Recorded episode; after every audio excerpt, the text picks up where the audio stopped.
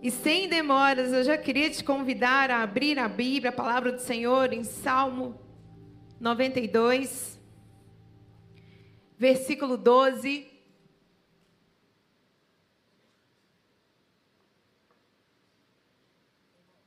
Para uma breve meditação na palavra.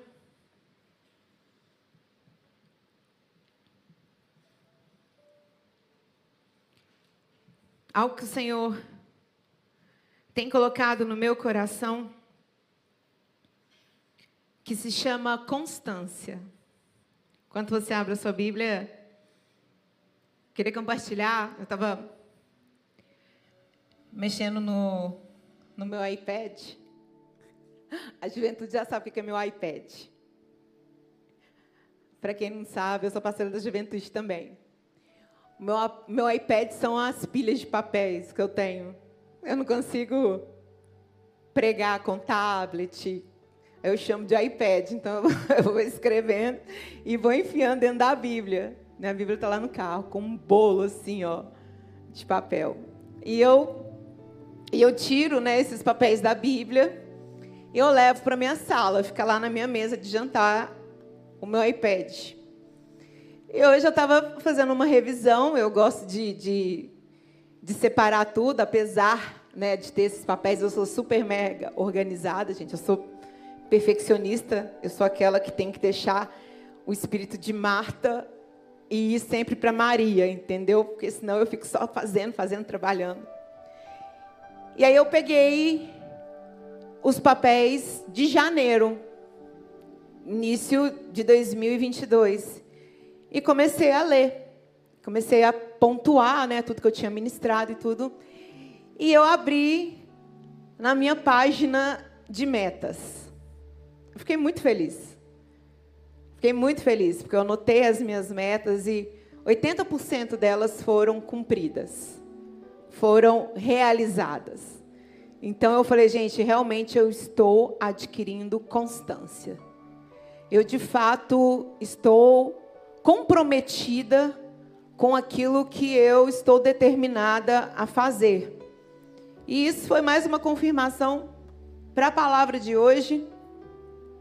E eu sei que o Senhor vai liberar isso e muito mais nas nossas vidas, porque na palavra dele diz sobre constância. E no Salmo 92, a partir do versículo 12, fala sobre isso. Quando diz assim: o justo florescerá como a palmeira, crescerá como o cedro no Líbano. Guarde essa palavra, cedro no Líbano. Plantados na casa do Senhor, florescerão nos átrios do nosso Deus. Na velhice, darão ainda frutos serão, serão cheios de seiva e de verdor, para anunciar que este, que o Senhor é reto. Ele é a minha rocha e nele não há injustiça. Eu fui estudar, eu fui pesquisar sobre o cedro do Líbano. E todas as vezes que o Senhor ele fala de árvores na Bíblia, ele está falando a respeito de nós, seres humanos. E eu sou muito curiosa, eu, eu pesquiso né, algumas coisas que eu desconheço. E eu já tinha escutado sobre o cedro, o cedro do Líbano, mas eu não tinha parado para entender o que, que era. A minha mãe, pastora Glenda, ela é perfumista há 25 anos. Ela estuda perfumes, óleos essenciais, ela faz essências, ela inclusive tem é, um comércio, uma loja de perfumes mesmo, uma importadora.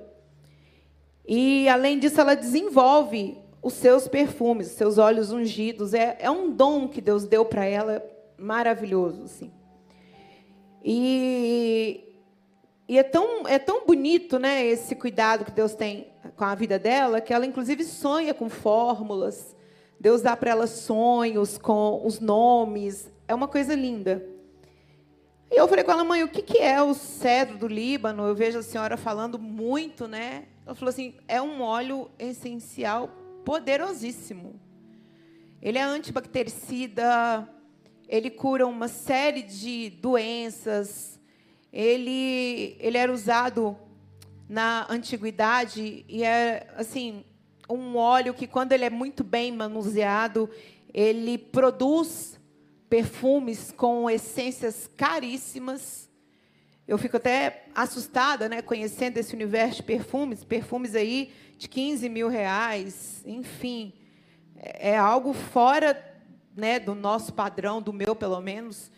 Então eu fico assustada. E ela fala que a base de muito desses perfumes vem a partir do cedro. Esse cedro do Líbano, no Líbano, né, aqui, é porque é da região da Turquia ali no Líbano. E tem propriedades que são muito interessantes essa madeira, porque todo o processo dela, desde a plantação, ela nos traz lições. E aí eu, eu fui além, eu não fiquei só nessa parte né, dos perfumes, das propriedades que são aí né, olfativas, medicinais. Eu quis entender o processo, desde a plantação.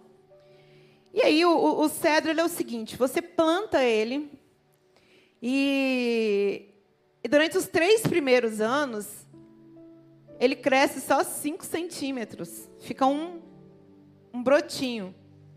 Eu acho que isso deve ser frustrante, né, para quem gosta de plantar, para quem gosta de, de, de, né, de ter jardim, aquela coisa toda. Porque três anos a gente lá, regando, plantando, aquela coisa toda, e você vê só um brotinho, você vê que não teve um crescimento exponencial, algo significativo, né, aparentemente, isso pode deixar mesmo uma pessoa frustrada.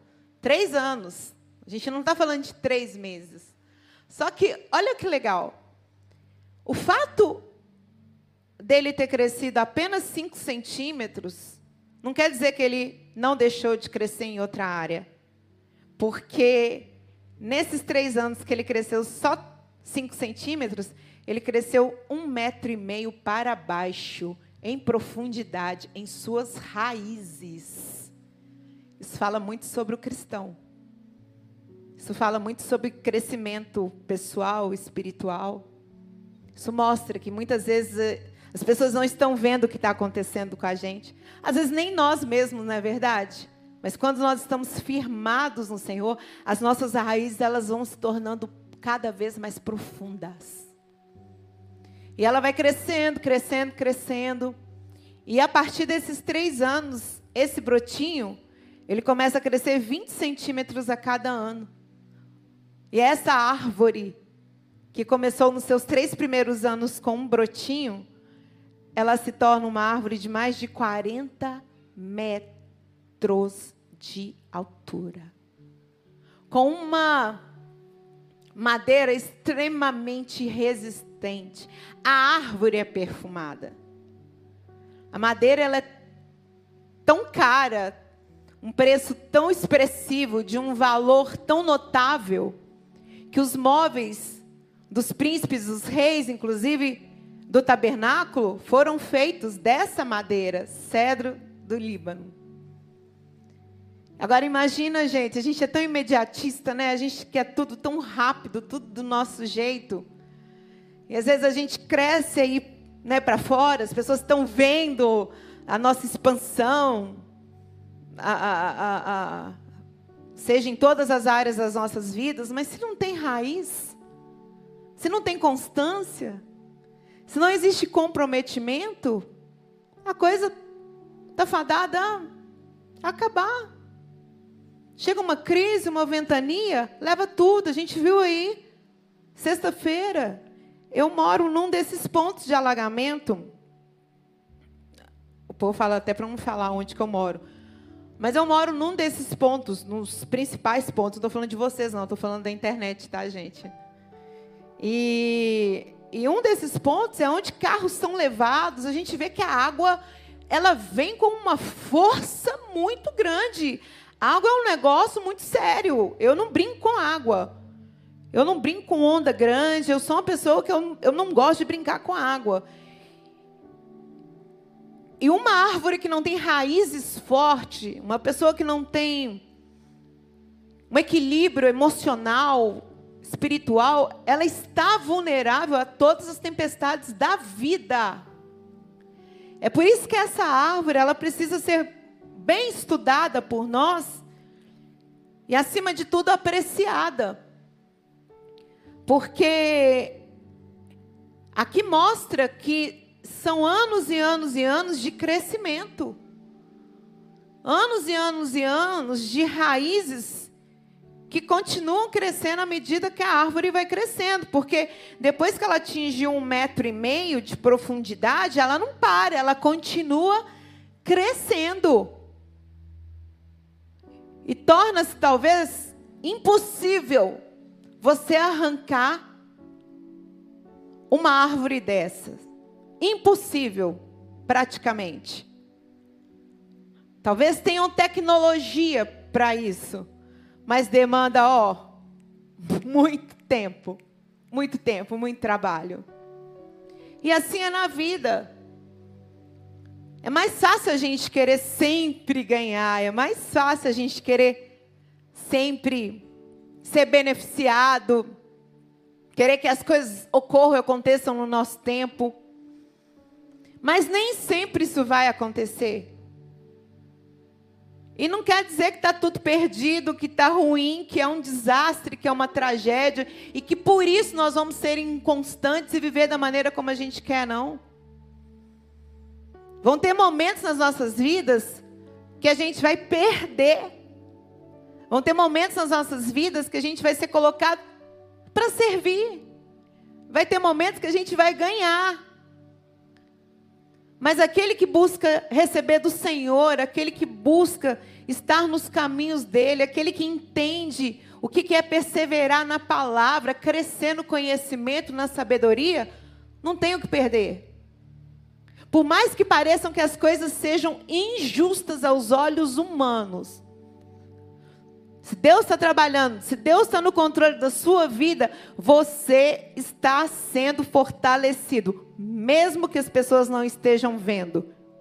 E é melhor você ter um interior trabalhado, um coração quebrantado, uma mente fortificada, alicerçada no Senhor, com os temperamentos controlados por Ele, do que ser uma bela árvore florida que qualquer vento sai soltando as suas flores, suas pétalas.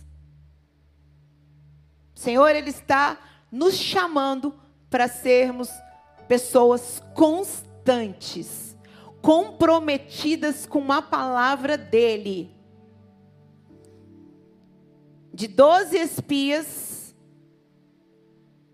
somente dois estavam comprometidos, dez estavam envolvidos, os doze foram lá, mas somente dois falaram: Eu entendi a promessa, eu entendi o propósito.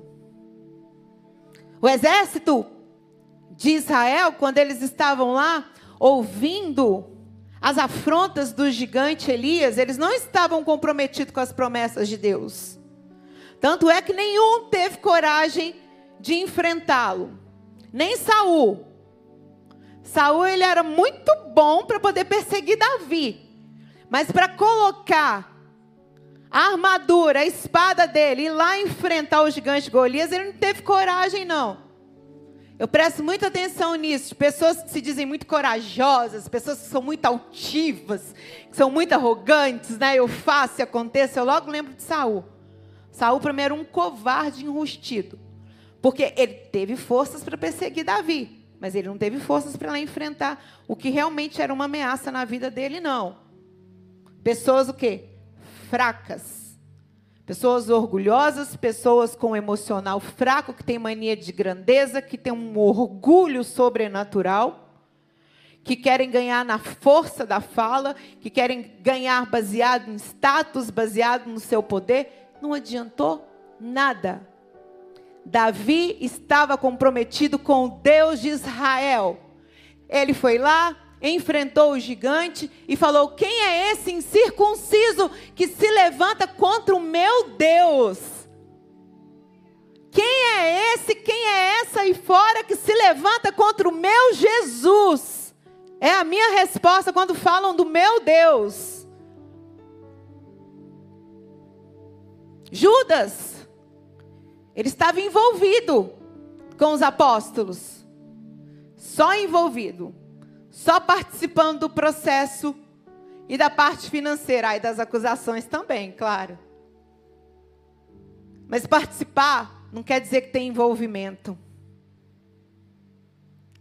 E eu queria nessa noite falar sobre dois exemplos. Um de não comprometimento e um de comprometimento profundo.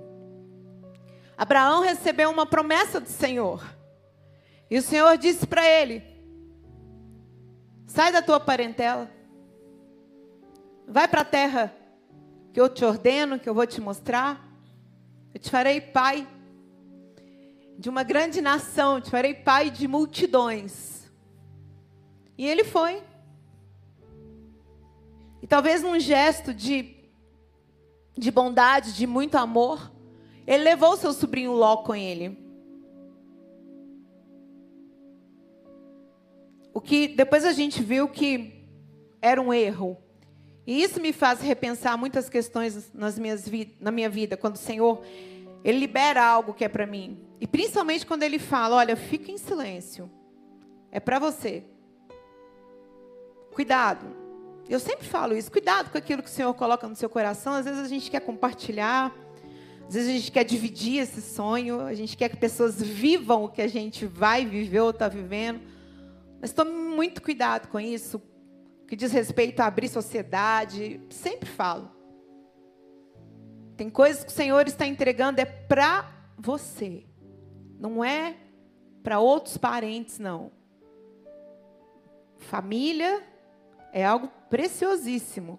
É você, sua esposa, seus filhos. Honra teu pai, tua mãe, independente de você ser casado. Mas cuidado. Cuidado com promessas que são direcionadas para você e aí a gente tenta incluir terceiros. Dito e feito. Abraão foi crescendo, Ló também foi crescendo, foi enriquecendo através da bênção de Abraão. E à medida, preste atenção nisso, à medida que o gado de Ló ia crescendo, os seus pastores iam avançando, iam pegando mais terras. Só que a promessa não era para Ló. A promessa era para Isaac, o filho que iria nascer. Quantos estão entendendo o que o Senhor está dizendo aqui? Aquelas terras ali estavam sendo tomadas de forma indevida, apropriação indevida. Ele não podia ir, tomar, ir tomando aquilo, aquilo não era herança dele, ele podia crescer. Abraão não via problema nenhum naquilo, eu imagino, tanto é que ele cresceu, mas o que ele não podia era ir avançando. Aquele avanço era tomada de terra. Por isso que os pastores começaram a entrar em conflito, porque os pastores não aceitaram. Falaram, Abraão, ele está indo, ele está tomando terras, e essas terras não são deles. Não é dele. Essas terras são suas. Abraão já tinha recebido a promessa de que teria um filho. O que, que Abraão fez? Chamou seu sobrinho. Não vamos estender, estou de olho no horário. Chamou seu sobrinho. E falou com ele: Olha, do jeito que tá, não dá. Então vamos fazer o seguinte: subiram numa montanha bem alta. De lá eles puderam contemplar tudo que estava ao redor. E aí Abraão disse: Olha, escolhe para onde você quer ir. Se você escolher para a esquerda, eu vou para a direita. E vice-versa. O que, é que Ló fez? Que, que você faria nessa hora? Ló escolheu as campinas de Sodoma e Gomorra, porque elas eram verdes, eram terras frutíferas. Eram terras bonitas aos olhos. Porque o que ele deixou para o tio era deserto, pedra, areia, áreas infrutíferas. Ele escolheu o melhor para ele. Ele só olhou para ele. Ele só quis saber dele. Ele só se preocupou com ele. Ele foi um usurpador. Ele foi egoísta. Ele pensou só naquilo que ele poderia ganhar. Quais os benefícios? Quais são os benefícios? O que, que eu vou ganhar com isso? Não se preocupou. Não se preocupou com o tio em dar prioridade, em servir. Era um participante da promessa. Presta atenção, não era um herdeiro. Era um participante. Mas escolheu ser um usurpador. Usurpador. Falei certo, né? Toda hora que eu falo essa palavra, eu lembro da novela mexicana. Aí a Isabela, minha irmã, assistiu essa novela cinco vezes. Cinco vezes ela assistiu essa novela. E como a gente era adolescente, morava todo mundo em casa, o, o quarto era do lado, eu era obrigada a ouvir essa novela. Usurpador. Usur, usurpadora. Então, trauma de novela mexicana. Sabe o que aconteceu? Resumindo a história para a gente orar. Foi para Sodoma e Gomorra. Perdeu absolutamente tudo. Absolutamente tudo. Não ficou com nada. Foi para um lugar que aparentemente era lindo, era frutífero. Aparentemente tinha todo um prospecto de prosperidade. Imagina até uma balada aí luzes brilhando, aquela coisa toda, né? Os jovens indo, é para lá que eu vou, é para lá que eu vou, é para lá que eu vou. Farofa da Decay, para lá que eu vou. Postei um tanto de crente revoltado. Tem que pregar. Não pode postar, tem que postar. Tenho que mostrar para vocês quem seus filhos estão seguindo na internet. Tenho que mostrar, não vou ser omissa. Fizeram lá Dark Room, Fizeram lá uma sala de sadomasoquismo. Dark room é uma sala escura, onde entram pessoas para fazer o que eles quiserem lá dentro. Isso daí é uma representação, representação de Sodoma e Gomorra. Então ele escolheu o que? Ele escolheu o que era bonito, ele escolheu o que era atrativo veio um julgamento do Senhor, porque o povo brinca, brinca, brinca. Mas com Deus, ninguém brinca, porque na hora que Deus coloca a mão, a coisa é séria. Olha só. Houve um julgamento naquela cidade terrível, por amor a Abraão, Jó e suas filhas Elas conseguiram sair vivas. A mulher olhou para trás, virou estátua de sal. Eles vão para uma montanha. As filhas acharam que tinha acabado absolutamente tudo, o mundo tinha sido destruído. Chapam o pai, esperam o pai dormir. Tem criança aí? Tampou ouvido. Espera o pai dormir. Tampou ouvido. Dorme com o pai. Engravidam do pai. Olha tragédia atrás de tragédia. Adianta ser um usurpador, uma usurpadora? Até a da novela se deu mal, né? Partir daí, duas gerações.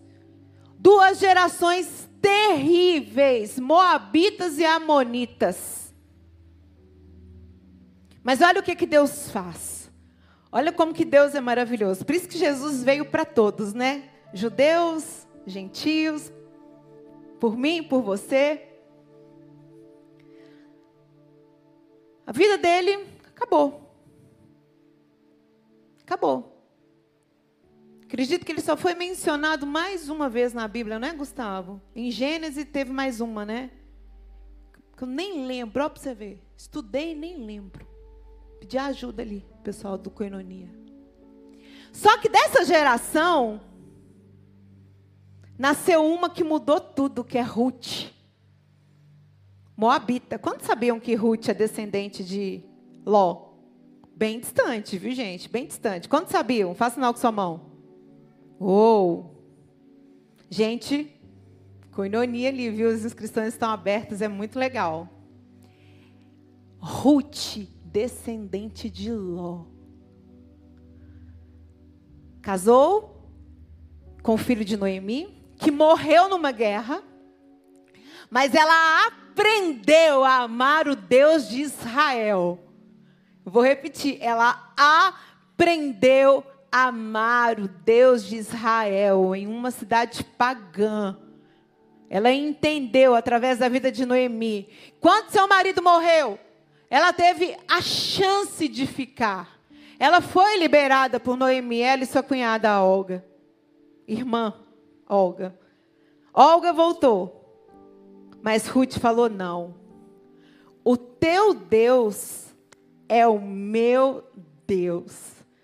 Onde tu fores, eu irei. Sabe como que elas voltaram para Belém? Sem absolutamente nada. Sem bens.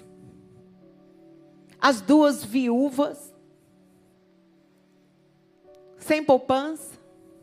Sem pix. Sem terra. Sem herança. Sem absolutamente nada.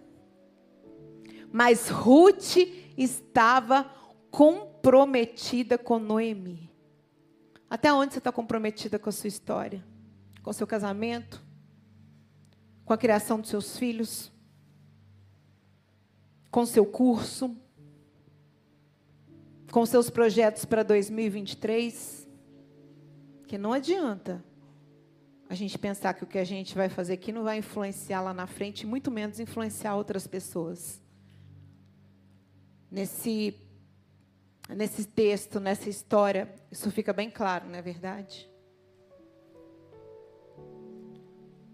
Ruth, ao se comprometer com Noemi e ao falar: Onde tu fores, eu vou. O teu Deus é o meu Deus. Ela estava se comprometendo com Deus de Israel. Queria que você ficasse de pé. O Senhor está nos chamando para uma aliança com Ele. O Senhor está nos chamando para sermos como o cedro do Líbano, profundos em raiz. E essas raízes profundas, elas vão gerar um crescimento. E esse crescimento, como a gente leu ali em Salmos 92, 12, é um crescimento que vai gerar frutos até na velhice. Eu estava lendo um artigo de que essa é a fase onde o ser humano mais tem medo.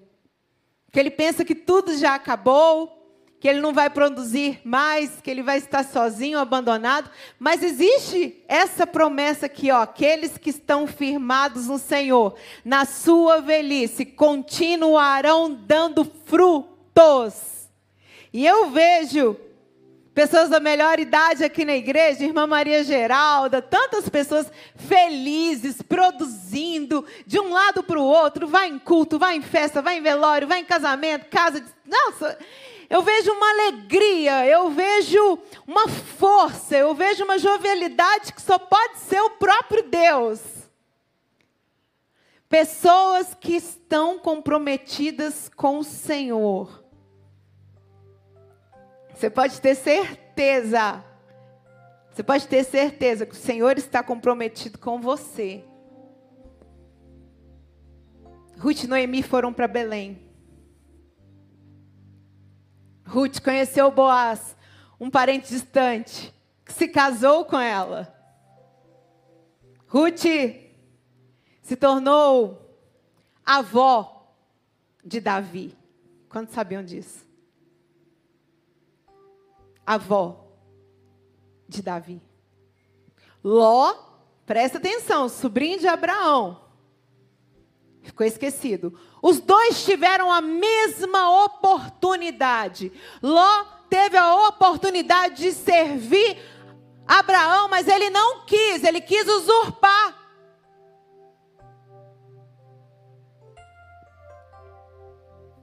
Ruth, pelo contrário dele, tinha chance de voltar para os seus, mas resolveu seguir Noemi. E foi extremamente abençoada e recompensada pelo Senhor Jesus. Ruth está entre os cinco nomes de mulheres citadas na genealogia de Jesus em Mateus 1. Você pode abrir depois em Mateus 1, você vai ver lá, filha do filho da filha do filho do filho do filho do filho do filho do filho. Quando você vê nome de mulher, tá lá o nome de Ruth. Tá lá. Tamar, Raabe, Ruth, Batseba, Maria. Certo? Isso aí, Ruth. Vale a pena ou não vale a pena servir ao Senhor? Vale a pena ou não vale a pena sermos comprometidos com Ele? Ele está nos chamando para termos profundidade. Profundidade com a palavra não sermos meros espectadores, não sermos pessoas que simplesmente entram e saem de um culto, pessoas que não têm compromisso com a palavra, com a verdade, com a ética, com os princípios, pessoas que não têm compromisso com a palavra de Deus, que não têm nem mesmo compromisso com a sua palavra. A gente vê pessoas que o nome delas não vale nada, nem para elas. Exemplos de péssimos cristãos.